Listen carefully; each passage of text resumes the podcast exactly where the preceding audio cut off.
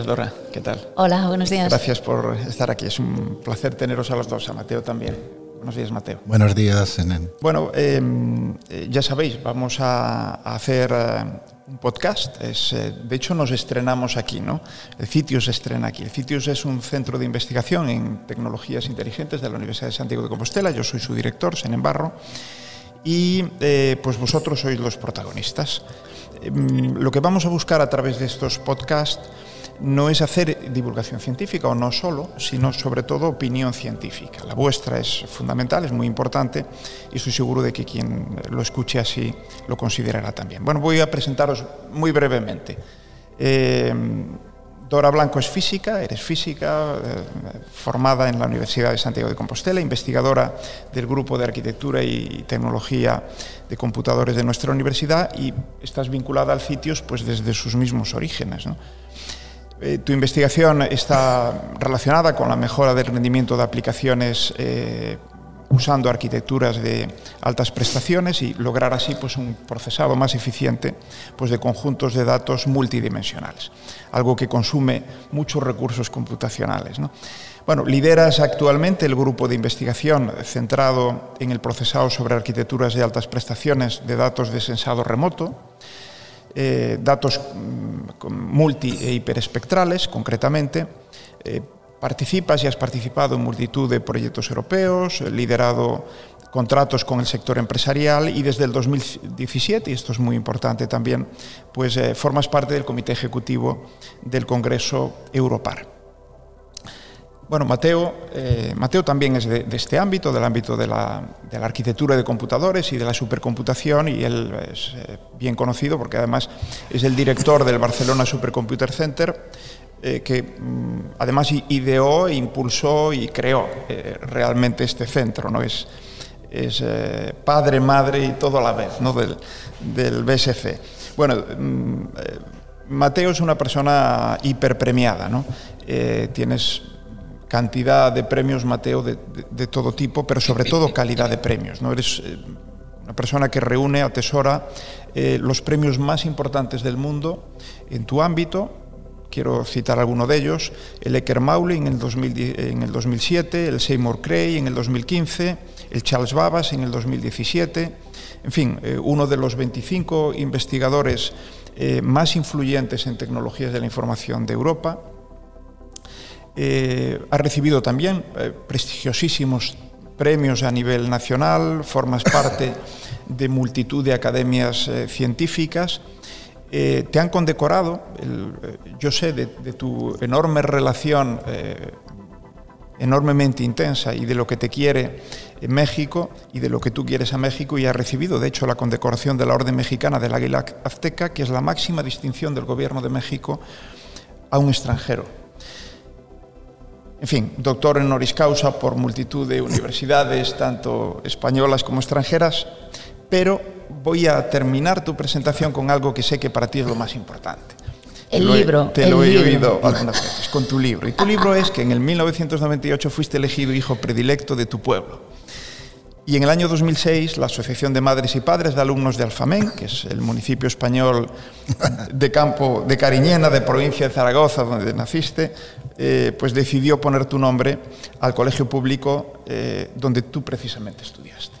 Bueno, en fin, eh, gracias a los dos, la verdad es que es un lujo teneros aquí, os agradezco muchísimo vuestra participación y empezamos. Entonces, lo primero, Mateo, una pregunta que seguro que para ti es muy fácil. ¿Qué es la supercomputación y para qué necesitamos supercomputación? La supercomputación es la ciencia que se hace con, usando supercomputadores, ¿no? Y los supercomputadores, ¿cómo se construyen? Haciendo que muchos se puedan intercambiar información muy rápido, de forma que pueden colaborar en la ejecución del mismo programa. ¿no? ¿Cuántos? Pues hay supercomputadores que tienen millones de procesadores y si somos capaces de dividir un trabajo en un millón de partes, vamos a ir un millón de, partes, eh, de un millón más rápido, un millón de veces más rápido. ¿no? Entonces es una herramienta al servicio de la ciencia y la tecnología, es una herramienta multiuso porque ejecuta programas que han escrito investigadores que vienen de todos los campos, ¿no? Entonces, ¿para qué se utilizan? Se utilizan en cualquier campo de la ciencia y la ingeniería, pero te voy a decir algunos campos en los cuales sin ellos sería muy difícil. Por ejemplo, el tema del cambio climático. O sea, estudiar el cambio climático eh, necesita eh, ejecutar programas muy complicados, donde la física y las matemáticas son muy complicadas, donde hay que hacer estudios eh, de muchísimas operaciones con muchísimos datos, donde los procesadores se tienen que intercambiar información cada poco tiempo y sin un supercomputador prácticamente es el único laboratorio que tenemos para ese tema. Otro campo que lo utilizamos nosotros mucho es en la medicina personalizada. La medicina está todavía muy retrasada, digamos, a ver me, si me explico bien, porque todavía no utilizamos las técnicas que están al alcance nuestro para avanzar en el estudio del cuerpo. Por ejemplo, en el caso de la medicina personalizada, ahora, desgraciadamente, con el COVID, tenemos muchos datos en los hospitales que tenemos que llevar a los centros de supercomputación para que los investigadores en ese campo puedan realmente aprender más de cómo funciona la vida. Pero búsqueda de nuevos materiales, inteligencia artificial, inteligencia artificial realmente ha salido eh, a flote, digamos, con, con la existencia de datos y potencia de cálculo.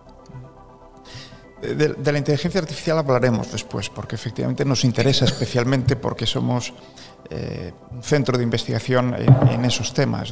Pero ahora una pregunta, Dora. ¿En, qué medida la investigación del CITIUS en computación de altas prestaciones en concreto, y la tuya en particular, eh, contribuye a la resolución de problemas reales? Bueno, eh, siguiendo la línea que estaba comentando Mateo, la arquitectura de computadores o la computación de altas prestaciones puede, puede sonar a algo muy lejano a la realidad y lo que estamos haciendo en arquitectura de computadores es construir con elementos electrónicos la base que sirve para los videojuegos, para los teléfonos móviles y la computación de altas prestaciones. Y esos dispositivos sirven a propósitos a la resolución de problemas reales cotidianos. En particular en el, en el CITIUS, no solo yo, sino la gente que trabaja en arquitectura de computadores, que es un grupo más grande, alguna gente afortunadamente bastante más, más mayor que yo, que lleva muchos años trabajando en esto, trabajamos tanto en cosas de computación pura y dura, que pueden parecer muy alejadas de la realidad, como trabajar en cuestiones de Big Data o de Cloud Computing, que parecen muy alejadas de, los problemas reales, eh, pero que en el fondo contribuyen a resolver problemas que nos está demandando la sociedad que resolvamos y que resolvemos. Por ejemplo, analizar la sostenibilidad de la vegetación en los bordes de los ríos, que es algo que hago yo en particular con el grupo con el que trabajo. A analizar la evolución de catástrofes naturales, grandes cantidades de datos que tienen que ser procesados de manera muy eficiente para dar respuesta a un problema, muchas veces instantáneamente, o sea, en tiempo real, y para eso necesitamos plataformas computacionales muy avanzadas. Para eso, para simular eh, el comportamiento de dispositivos, para, hay estrategias para encontrar caminos en situaciones de emergencia. Hay gente dentro de nuestro grupo que trabaja también en realizar análisis de sentimiento en la red con todos los datos que hay en las redes sociales, procesarlos de manera eficiente para que eso se pueda hacer de manera... Hay mucho sentimiento en la red, ¿no? Sí, hay mucho sentimiento, no todo el sentimiento bueno, pero... pero, pero... Bueno, ¿y qué te gustaría preguntarle a, a Mateo? Bueno, yo eh, tirando por, la, por, por, el campo de la supercomputación, eh, en, este, en este contexto, eh, hay una lista eh, que se renueva cada unos cuantos meses que se llama Top 500, que son los 500 supercomputadores más potentes del mundo y en este momento entre los 10 primeros creo que hay tres europeos nada más. Eh, sin embargo, la inversión que está haciendo Europa en investigación parece que es relativamente grande. Esta cifra de tres supercomputadores entre los 10 más potentes es un poco escasa, ¿no? Me gustaría que me diera la opinión al, respecto a esto. No, pero eh, habría mucho que hablar. Primero, eh, eh, los computadores se clasifican ejecutando una operación que es resolver un sistema de ecuaciones con matrices densas que no tiene relación alguna con lo que realmente hacen el día después de pasar ese test. De forma que hay computadores que pueden estar pensando, pueden estar pensados para decir, a nivel político digo que estoy el cuarto y ya está. O sea,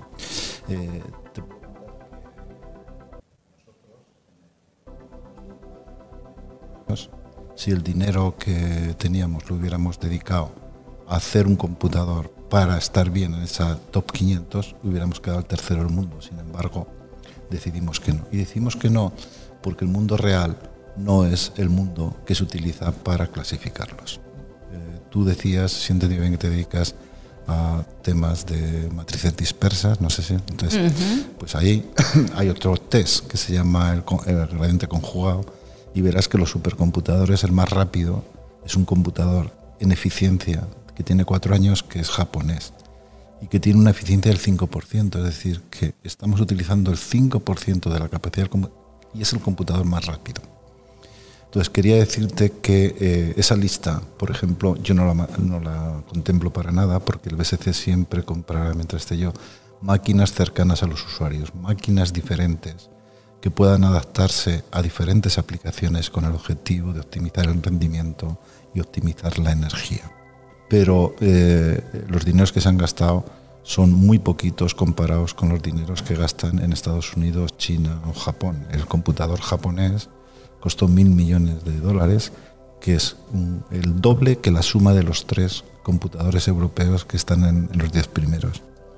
El, el, Fugaku, el primero. El Fugaku, no sé si te contestaba, es decir, hay una lista para ser el rey. Sí, sí, está un claro. día, pero al otro día tus usuarios tienen muchos problemas. Nosotros decidimos el Mare Nostrum 4 que tenga cuatro cachos, ¿de acuerdo? Y el Mare Nostrum 5 que estamos negociando ahora tendrá cuatro o cinco.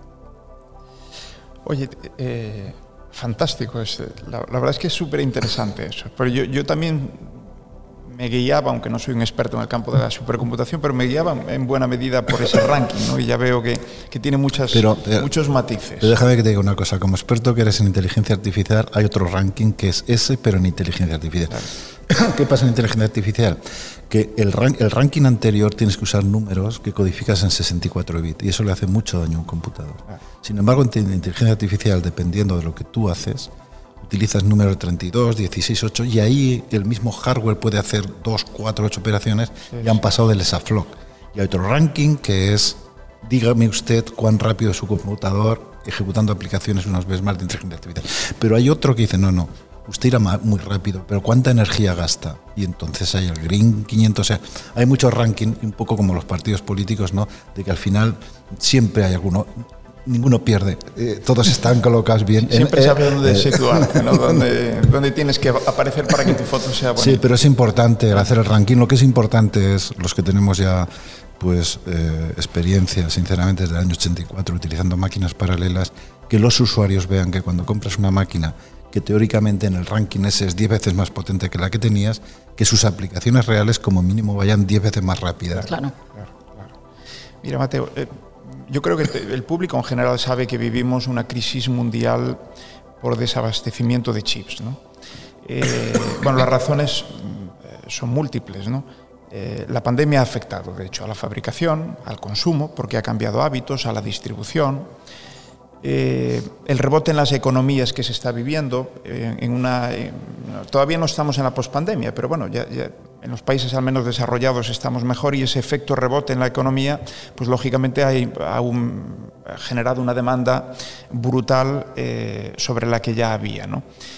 De hecho, eh, claro, solo China, esto es un dato que me llamó poderosamente la atención, solo China importó en el año pasado, en el 2020, en chips, unos 300, chips por, por, unos 300 mil millones de dólares. Sí. 300 mil millones de dólares. Hablamos de una cifra comparable al PIB de Colombia. Es decir, hablamos de más dinero que la mayoría del PIB de los países del mundo.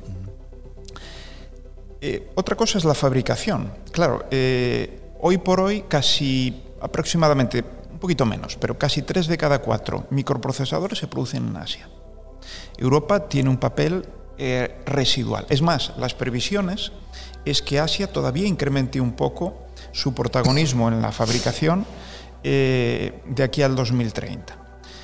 Los gigantes tecnológicos, Google, Amazon, Apple, están ya pensando en fabricar sus propios chips y no depender, por tanto, de terceros. Entonces, eh, en esta situación, Europa no pinta muy bien.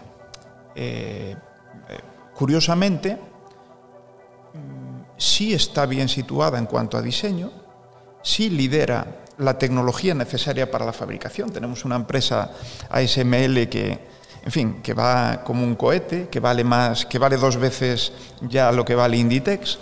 eh, pero no en la fabricación, donde el papel de Europa está por debajo del 10% mundial y, no se corresponde con, con, el peso de nuestra economía. Entonces, ¿cómo se explica que tengamos una empresa líder mundial en la tecnología que soporta el, el proceso de fabricación de chips, pero no tengamos apenas fabricación?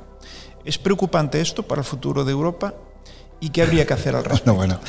Es que, es que estás poniendo el dedo en la llaga, pero has hecho tantas preguntas que estaremos media hora. ¿no? Yo voy a, voy a, intentar ser breve. O sea, en los chips hay dos cosas, el diseñar y el fabricarlos. ¿Vale? Diseñarlos es hacer los planos de la casa y luego tienes que hacer la casa. Entonces, por ejemplo, Apple hace unos diseños maravillosos, pero la casa se la hace TSMC en Taiwán. Entonces, a su vez hay los chips que utilizan la última tecnología y chips que utilizan tecnología ya eh, de hace unos años. Por ejemplo, los coches utilizan tecnología vieja, digamos, de, de 20 a 60 nanómetros. Y estamos, eh, Apple está usando 5 nanómetros, que es la última. ¿no? Entonces, el problema de los coches ha sido un, un, un, fallo realmente de planificación. O sea, los fabricantes de coches dijeron no vamos a fabricar, dejamos de pedir al mismo tiempo ha habido eh, necesidades en otros campos y se han llenado las, las, yo les llamo hornos, a las foundries les llamo hornos, y el horno se ha, se ha, llenado ya con una cola que tienen que sacar y cuando vienen los de los coches otra vez dicen, ¿y los coches? No, no, usted ya, el que fue a Sevilla perdió su silla, ¿no? Pero sin embargo los chips de los coches son fáciles, ¿no? Entonces fíjate que has nombrado muchas cosas. Eh, ¿Quién tiene la tecnología de fabricación, las foundry mejores, TSMC y Samsung? ¿eh? ¿Quién al mismo tiempo puede diseñar y fabricar, porque tiene las dos cosas? Solamente Intel y Samsung. Entonces, Europa tenemos diseño de cosas sencillas, pero no tenemos diseño de los computadores más avanzados. Y encima nuestros hornos eh, de Global Foundry son viejos. Luego Houston tenemos un problema. Entonces, desde el BSC, con Fabricio, con mucha gente estamos moviéndonos en Europa para que potenciar el diseño, el diseño de chips de muy alta velocidad, que es complicado porque tiene que ser compatible tal, pero gracias a Dios hay una eh, forma de hacer chips ahora que es equivalente al Linux en software abierta, que se llama RISC-V. Y por otro lado, vemos, estamos intentando, y ahí está desde la presidenta de europea hasta Breton, de hacer foundries. Has nombrado otra cosa. Para, para hacer un chip normalmente en, los hornos, que llamo yo, pues igual pasa por 40 o 50 máquinas.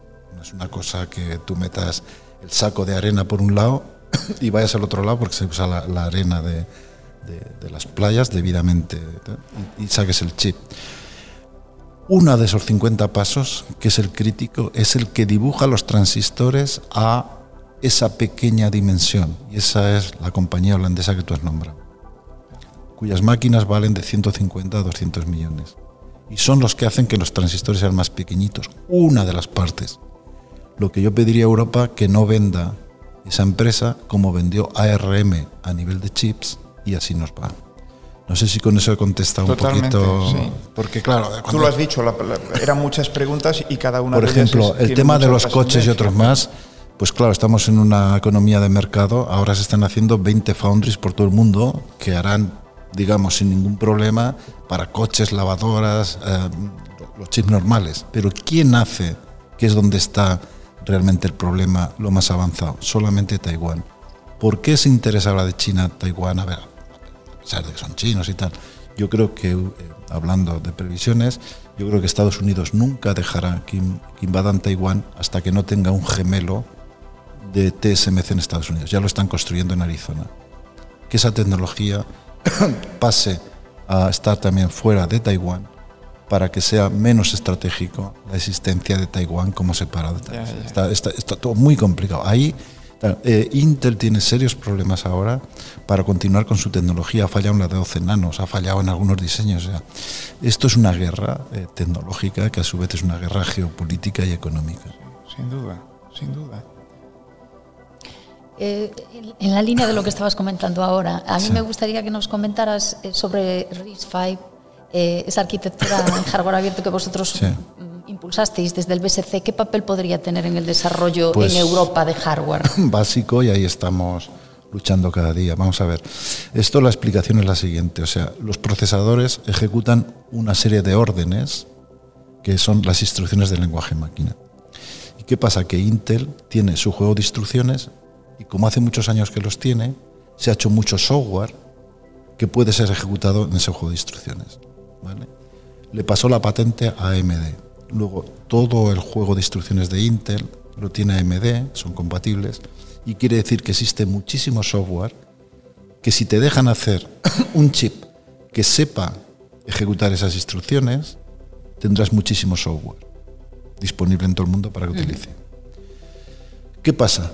Que eh, no había... eh, eh, Linux democratizó el software. O sea, vosotros sois muy jóvenes, pero cuando yo empezaba, cuando comprabas una máquina, a Hewlett Packard y Metal, como decía yo, te casabas con la mujer, pero el suegro, la suegra y la familia. Aquel software solamente se ejecutaba en aquel hardware. Linux dijo, no, no, no habrá problemas de software ¿eh? y quedaban los de hardware. Linux es abierto ¿eh? y permite que lo que haces aquí se pueda ejecutar en otro lado. Krista Sanovic, que es serbio, profesor de MIT, luego se fue a Berkeley, que dijo, oye, con sus alumnos, igual que hizo Linus Torvald con sus alumnos, voy a empezar a hacer chips que tienen este juego de instrucciones, con lo cual, y lo doy, es universal. Todo el mundo puede hacer chips que sabrán ejecutar el mismo juego de instrucciones. Se pierde la propiedad del juego de instrucciones, que es lo más potente que tiene Intel.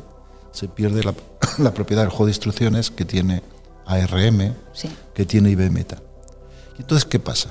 Que para añadir nuevas instrucciones, porque los procesadores empiezan pequeñitos, como empezó ARM, como empezó Intel, pero tienen que hacerse mayores, necesitas cambiar el juego, añadir juego de instrucciones, pues esas instrucciones adicionales las elige un comité científico a nivel mundial y acuerda decir, bueno, la nueva versión de instrucciones del RISC-V serán estas. Usted siga haciendo eh, procesadores. Entonces, ¿qué problema hay? El del software. Pero nadie puede poner eh, paredes al campo.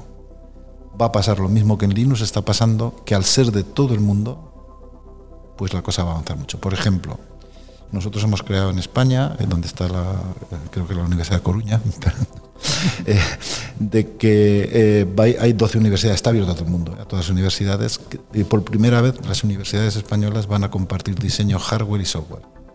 Eso es maravilloso, porque uno podrá construir encima de lo que el otro ha construido.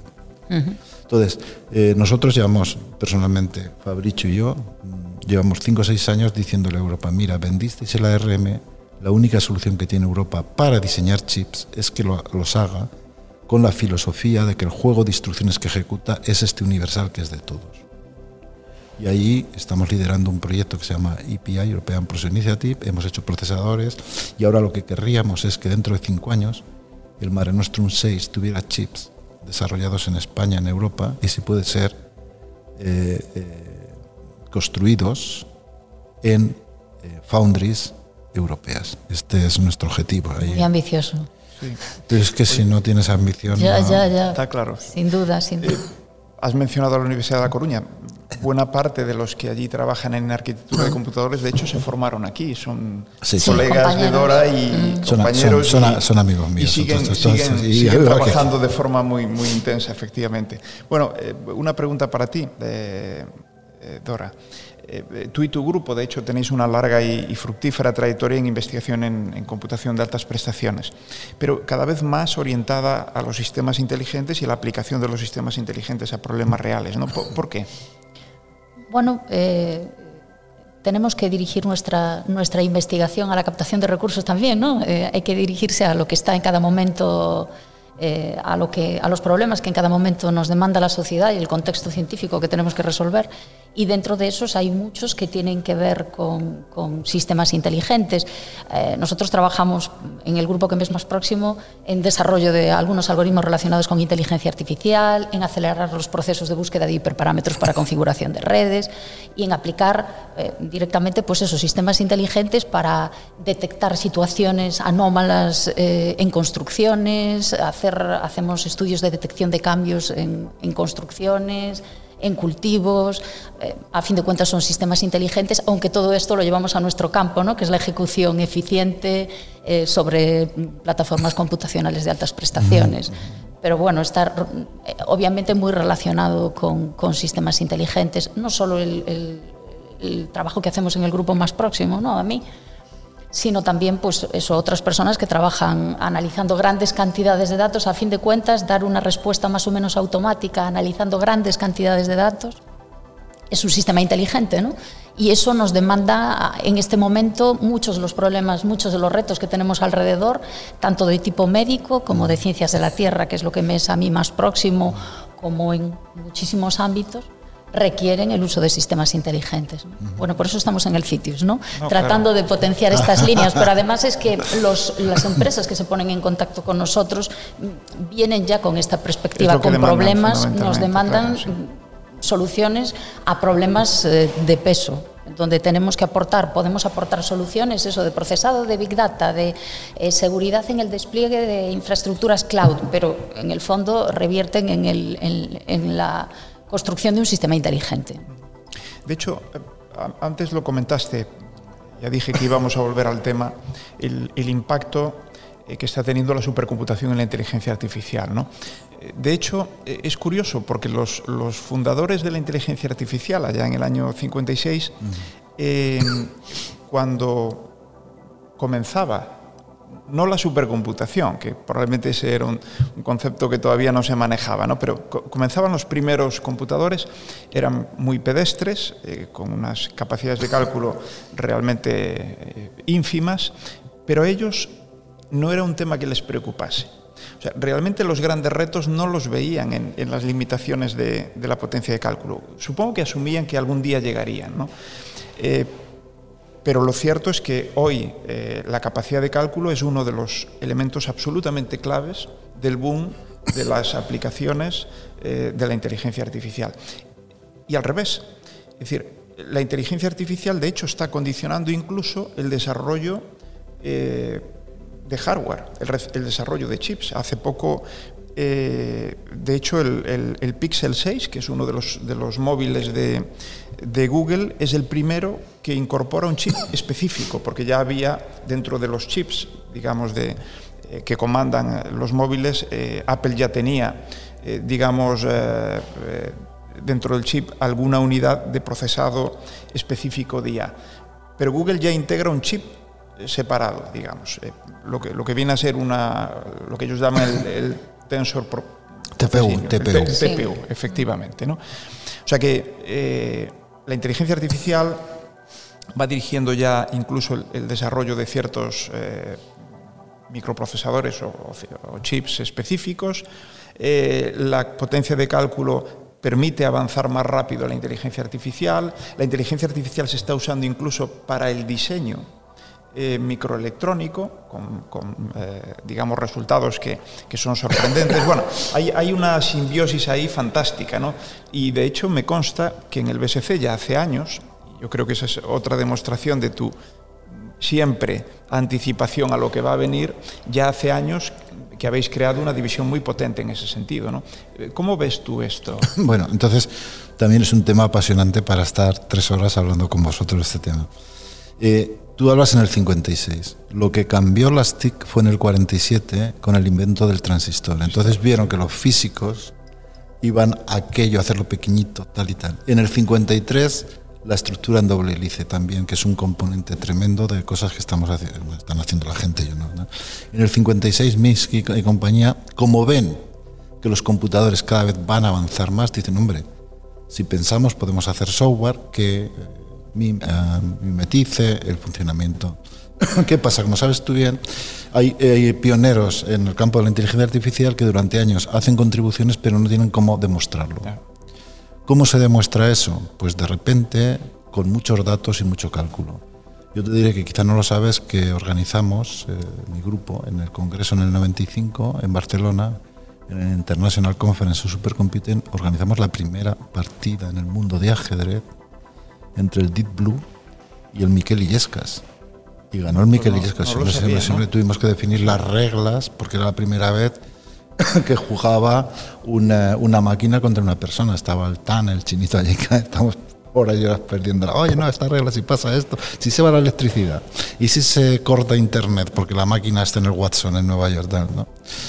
Lo importante es que en aquel momento ganó el, el Miquel Illescas y fue eh, eh, contratado él y otros genios del ajedrez, estuvieron en el Watson año y pico, entonces mejoraron los algoritmos y mejoró el hardware del Deep Blue, de forma que en el 97 ganó a Kasparov. Sí. Pero lo importante es cómo ganaron. Entonces era metiendo el conocimiento, muchos datos, muchas partidas, y diciéndole al jugador, yo jugaría así, yo jugaría, ah, pero el computador pudo ver más lejos de las seis o siete jugadas que ve un jugador internacional cuando juega al ajedrez. ¿no? Y ahí ya lo tienes ganado, claro, la anticipación. Sí. ahí ganaron, ah, si no gusta, no, pero este no ve más lejos que veo yo. ¿no? Luego vino el Go, luego vinieron muchas cosas, están en vuestro campo, todo el Deep Learning, Machine Learning, ¿no? Todo esto, como yo digo yo un poco, y Ulises se me enfada, digo, si os hemos sacado del armario un poco, ¿no? Porque, porque estaba, estabais ahí. No, y, no, tienes, y tienes razón, ¿no? No podíais mostrar lo buenos que sois y ahora. Entonces, ¿qué pasa? Que esto tiene una influencia, como tú bien has dicho, de qué hacemos en hardware. En hardware optimizamos aquello que es muy usado. Como desde hace mucho tiempo los físicos utilizaban mucho operaciones con matrices, hicimos eh, computadores vectoriales que son óptimos. Entonces, ahora hemos visto que como la inteligencia artificial se utiliza mucho, vamos a hacer hardware optimizado. Que al final la mayoría es multiplicar matrices, una cosa muy antigua, Sí. con, con procesadores históricos, ¿no? Y entonces es una cosa que avanza conjuntamente. Es decir, uno de los campos más activos que hay hoy en día es, a nivel de arquitectura, diseñar chips que sean muy rápidos, pero a la mínima energía, porque ahora, por ejemplo, para traducir el lenguaje natural, pues la red neuronal tiene que tener 10 elevado a 12 parámetros. Tremendo, y cada vez se complica más. ¿Qué le pasó a Google? Que para hacer esa operación vio que sus servidores, si cada persona del mundo pidiera 15 minutos traducir, no tenía servidores. Y entonces un procesador que va en la versión 4 o 5 ya, los que lo hacen son gente conocida mía, ¿no? que lo que haga sea optimizar solamente eso. ¿Qué hacemos en arquitectura de computadores? Hacemos computadores neuromórficos, donde hay muchos procesadores elementales, pero conectados por enlaces serie analógico, las neuronas, de forma que, que va a ayudar al avance del estudio del cerebro. Entonces, la inteligencia artificial, yo cuando digo que es un supercomputador, es una máquina muy rápida, con mucha memoria, los procesadores se conectan a muy alta velocidad, que además ahora, utilizando técnicas de la inteligencia artificial, tenemos una herramienta que permite hacer a los científicos e ingenieros soñar, porque pueden resolver problemas que de otra manera hubiera sido diferente. Te voy a poner uno que me ha sorprendido a mí gratamente, que es el plegado de proteínas. Ah, sí. Ese eh, es tremendo. Con Por- deep mining, o sea, eh, deep-. Eh, esta es la primera vez, creo yo, que deberían darle el premio Nobel de Medicina a informáticos, Sí. porque eso es fundamental y la gente no Han se da cuenta por eso décadas el, décadas, pero el estado del arte. por eso decía que el, el gemelo digital en medicina, que es lo que nosotros eh, hemos convencido ya a tres hospitales, uno el 12 de octubre, el Virgen del Rocío y el Clínico, y es uno, nosotros somos un centro nacional, todas las iniciativas son abiertas a cualquier centro, institución española y europea. Estamos recogiendo cantidad de to- datos para que los que saben investigar en esos dat- con esos datos realmente avancen muchísimo en la medicina. Pero ¿qué está haciendo la inteligencia artificial? La inteligencia artificial está cambiando el uso de la física. Te voy a poner un ejemplo. Eh, hay una, ¿cómo se llama? Una incineradora al norte de, de Barcelona, una incineradora, incineradora de, sí, de, de basura, ¿no? Eh, tú tienes que meter por un lado basura que te llega, depende que ha llovido, no ha llovido, tal, y tienes que, por otro lado, utilizar combustible el más barato posible, pero claro, si no lo haces bien, vas a producir, vas a polucionar tal y te cierra la incineradora, ¿no? ¿Cómo se ha gobernado esto? Pues con técnicas de dinámica de fluidos, combustión y tal. ¿Cómo se la estamos gobernando ahora? Pues mira, por donde había 300 sensores y tenían datos con una red neuronal, o sea, que hace no necesaria la física. Estaría mucho tiempo y tú eres experto. A mí lo que me da miedo es que hemos creado ingenios como las redes neuronales que no sabemos cómo trabajan, nadie sabe cuándo empiezan a aprender y Google y tal están empezando, están dedicando más dinero a saber cómo aprenden aunque las usen ¿eh? Eh, eh, me da mucho miedo que estemos creando máquinas que no sabemos cómo funciona, que está sustituyendo a la mayoría de cosas, bueno, y que está avanzando todo.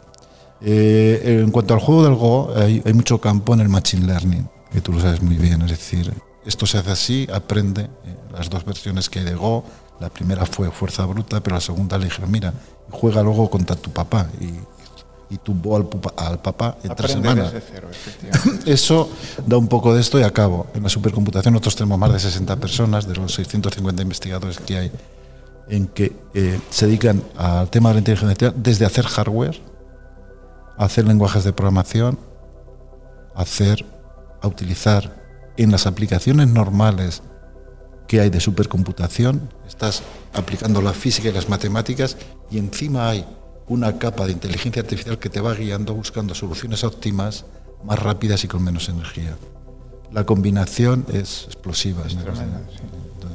La verdad es que la, era inevitable. yo ya sabía que, que, los temas que íbamos a abordar iban a ir ramificándose y cada una de esas ramas podríamos tirar de ellas indefinidamente. Fíjate, lo de Illescas, eh, no, yo sabía que lo habían incorporado al equipo de IBM para mejorar Deep Blue. Lo que, lo que estuve, no sabía, estuve, ahí yo. Claro, lo que no sabía es que en el año 95 habíais hecho ya eh, ese no sé si en la, charla que tengo hoy a veces uso la, transparencia donde estoy con ellos. O sea, eh, sí, sí.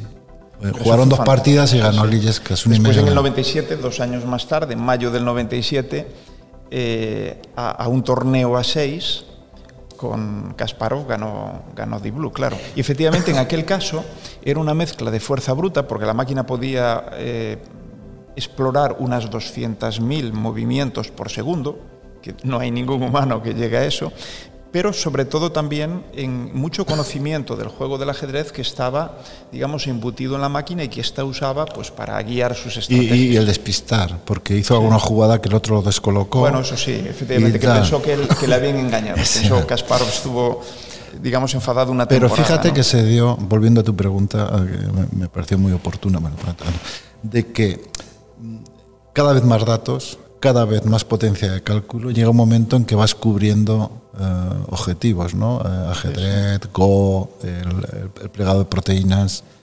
Eh, ¿Dónde llegaremos? Pues mira, yo aquí, tú habrás leído esto de la inteligencia artificial en el segundo invierno polar, ¿no? yo creo que la inteligencia artificial ha hecho lo fácil y que lo difícil igual no lo hará nunca. Por ejemplo, hablar del sentido común. Nunca un computador creo que tendrá sentido común. Yo no diría nunca. Nunca. Pero desde luego estamos. Nunca, nunca para mí es que yo pueda decir nuestras vidas, que yo pueda decir me equivoqué. claro, es lo que hacemos normalmente cuando nos dicen ¿cuándo ocurrirá tal? Tú dices, bueno, ¿cuándo no estaré yo vivo?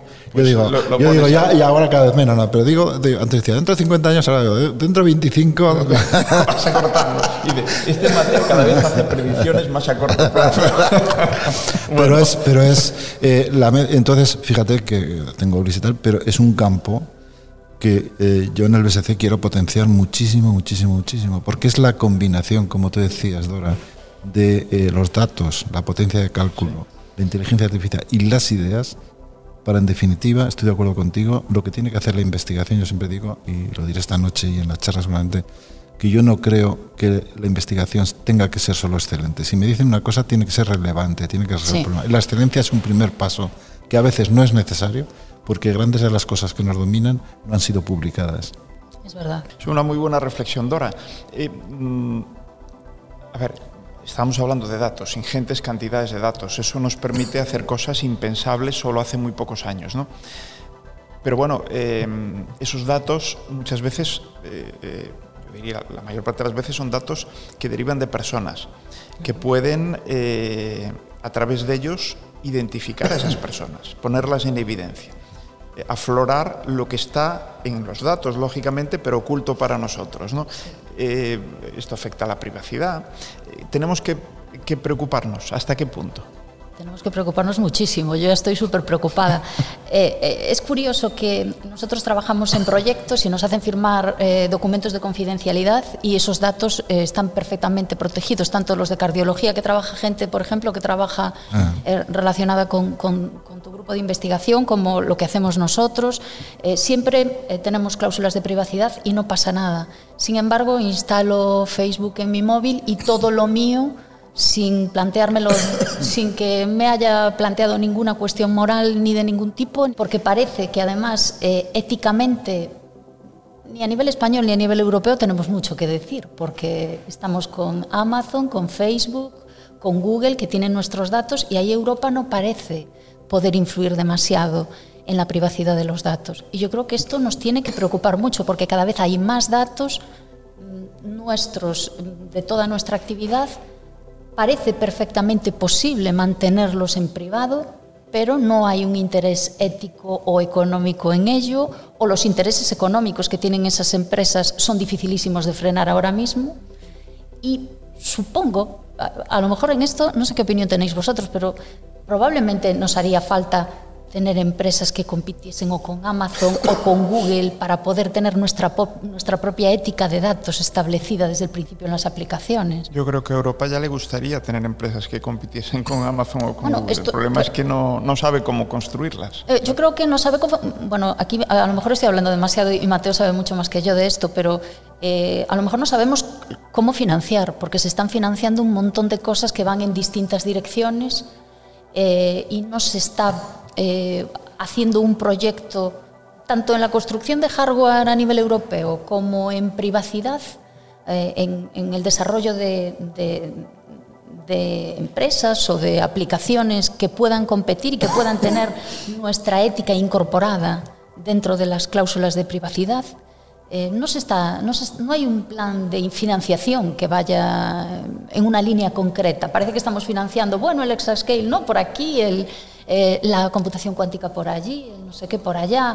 Eh, no parece que la cantidad de dinero, que es modesta, se esté eh, invirtiendo en un proyecto que tenga esta ambición. Se invierte bien en Europa en investigación, Mateo, y en particular en, el tema de, de la inteligencia artificial, la supercomputación, las aplicaciones de, de la. Bueno, no sé, pero yo estoy de acuerdo con Dora. O sea, es que, bueno, te tenía que decir que cada tema que sacas es para muchas horas. Yo, por ejemplo, en este tema di hace poco en el Club de Roma, en el Palo Maca, hay una charla que está en YouTube, si queréis ir ahí, sobre la privacidad. Y estoy totalmente de acuerdo con datos de lo que tú dices y otras cosas. Yo resumo diciendo que nos han hecho esclavos sin haber habido ninguna batalla. ¿no? Nosotros eh, queríamos hacer un traceador de, de, coronavirus y venían los problemas éticos que llama ella. ¿no? Cuando Google ya tiene los datos que tú dices que no quieres dar. si te los piden, los tiene esos y más. O cuando dicen, oye, hay que llevar el QR para ver si estás vacunado, pregúntale a Google que lo sabe tal, ¿no? Entonces, otro tema, ¿qué podemos hacer en Europa? en Europa, digo yo, tenemos la mejor ley de protección de datos, el GDPR. Pero claro, el problema es dónde la aplicas, porque hay que aplicarla en la tecnología y si no desarrollas tecnología, o sea, para hacer normativa, que luego vienen los chinos o los americanos o los japoneses o los africano, me da igual. Bueno, estos europeos que se dediquen a eso. Entonces, estamos dedicando, ahora hay, eh, por primera vez, creo, eh, que hay la sensación en Europa que hay que dedicar mucho dinero a todos estos temas. Tanto dinero para crear un Google, y yo creo que es imposible crear un Google, un Amazon, o sea, que esa batalla no es. Es, es, otra a nivel más local. Es decir, contra Amazon yo no he comprado nunca nada en Amazon. Yo no uso Twitter, ni uso Instagram. El Facebook yo creo que es que es la droga más nociva que ha creado la humanidad. O sea, yo, no lo tengo instalado, no Yo recomiendo que nadie use Facebook, o sea, porque no saben, porque hablando de los gemelos digitales, lo que hace primero, ah, se barro, oh, ¿quién es este? Oh, uno nuevo, se ha conectado, oh, a ver, oh, mira, su teléfono, oh, mira, ¿dónde ha ido? Oh, mira, y empiezan a hacerte un gemelito y con el primer objetivo de hacerte que compres aquello que a ellos les interesa que compren. Por eso Amazon es la mejor tienda porque no fabrica nada y vende. Pero además si vende algo que ve que tiene mucho éxito, sabe cómo copiarlo y machaca a esa, a esa, empresa. ¿no? Pero es que luego lo malo de las cosas que, que investiguéis vosotros, lo malo, ojo, es de que una vez que tiene el gemelo digital le pueden decir, ¿y si le hago esto? A ver, ¿y si le hago así, ahora así con la mano? Empiezan a saber, tu, a modelar tu comportamiento, con lo cual pueden hacer... Predicen además, anticipan tu comportamiento, algo que tú no puedes hacer. Con lo cual, con lo cual eh, es una cosa muy complicada, ¿no? Muy complicada. Entonces, eh, no sé, yo, hay muchas charlas, pero si queréis, yo dediqué mucho tiempo con Ulises a preparar esa charla y creo que está, hay muchos datos y tal. Eh, en Europa, por primera vez, en el tema de la computación de altas prestaciones se han dado cuenta y por eso ahora está el, el OSPC. Y en inteligencia artificial también, pero si nos fijamos, comparados con los dineros que dedican las multinacionales, Europa no está dedicando mucho y además lo dedica en un contexto en el que por ser europeos nosotros en el diseño del procesador hay 30 en el consorcio, no es la mejor forma de hacer cosas. No somos muy eficientes pero eh, desde el BSC estamos muy contentos con las iniciativas europeas y también tengo que decir, a hablar de la computación cuántica, hoy se anuncia eh, la Secretaría de la SEDIA un proyecto en el cual está el CESGA y hay 35 instituciones que vamos a liderar de computación cuántica. Hicimos un computador cuántico de 2 qubits, vamos a hacer uno de 5, 6, 7, donde lo importante será la educación en los centros de investigación y totalmente alineado con las iniciativas en las que estamos también de intentar hacer computadores cuánticos en Europa.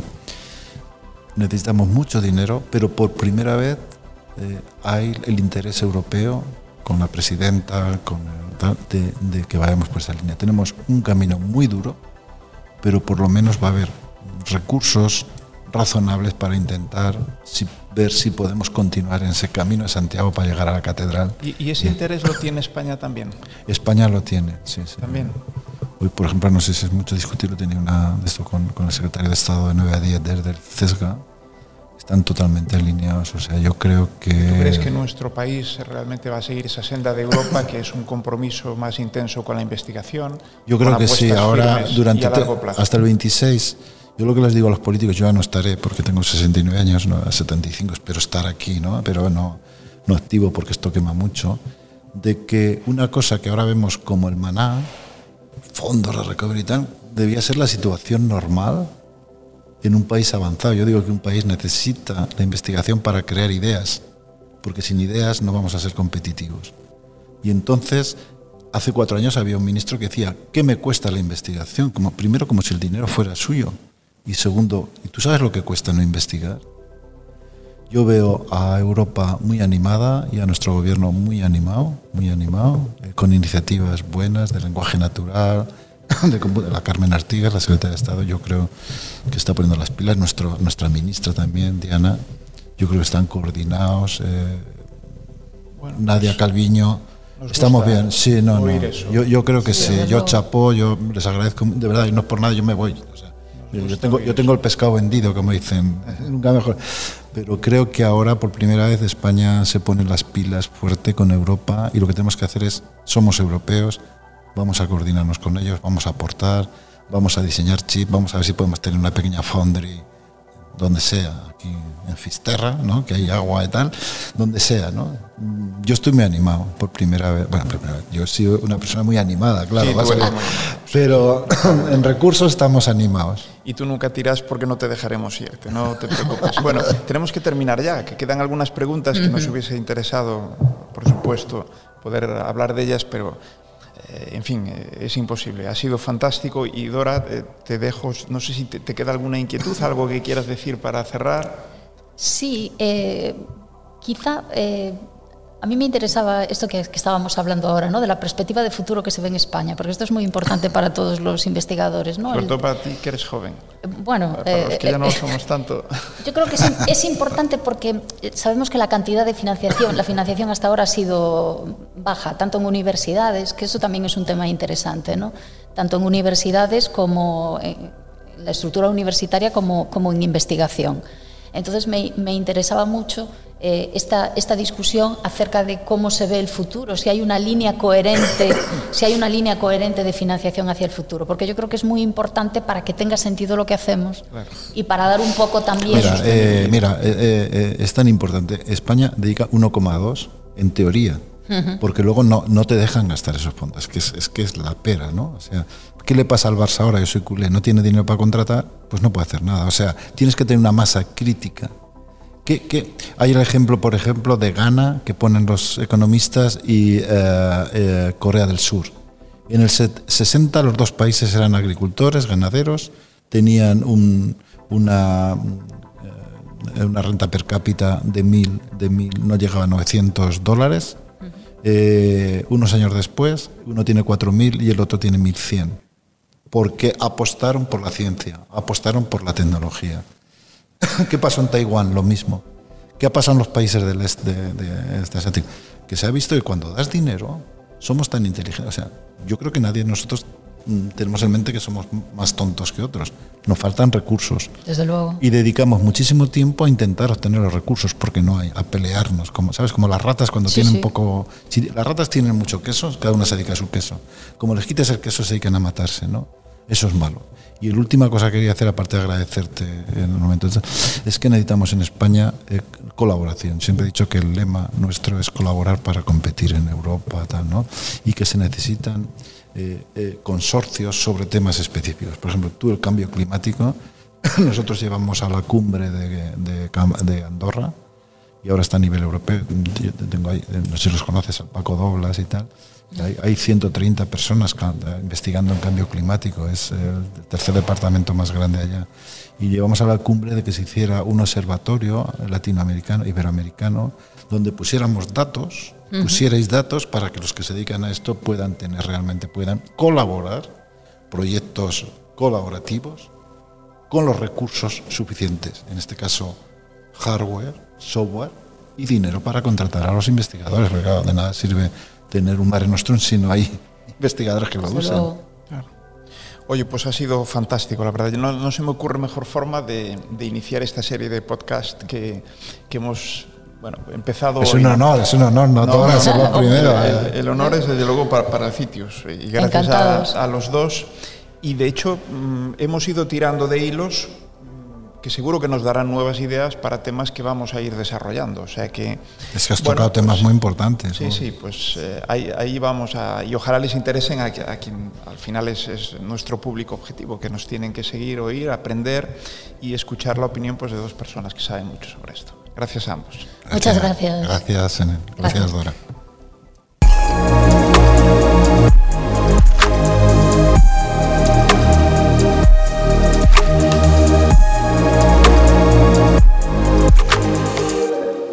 actuación cofinanciada pola Xunta de Galicia e pola Unión Europea a través do Fondo Europeo de Desenvolvemento Rexional. Unha maneira de facer Europa.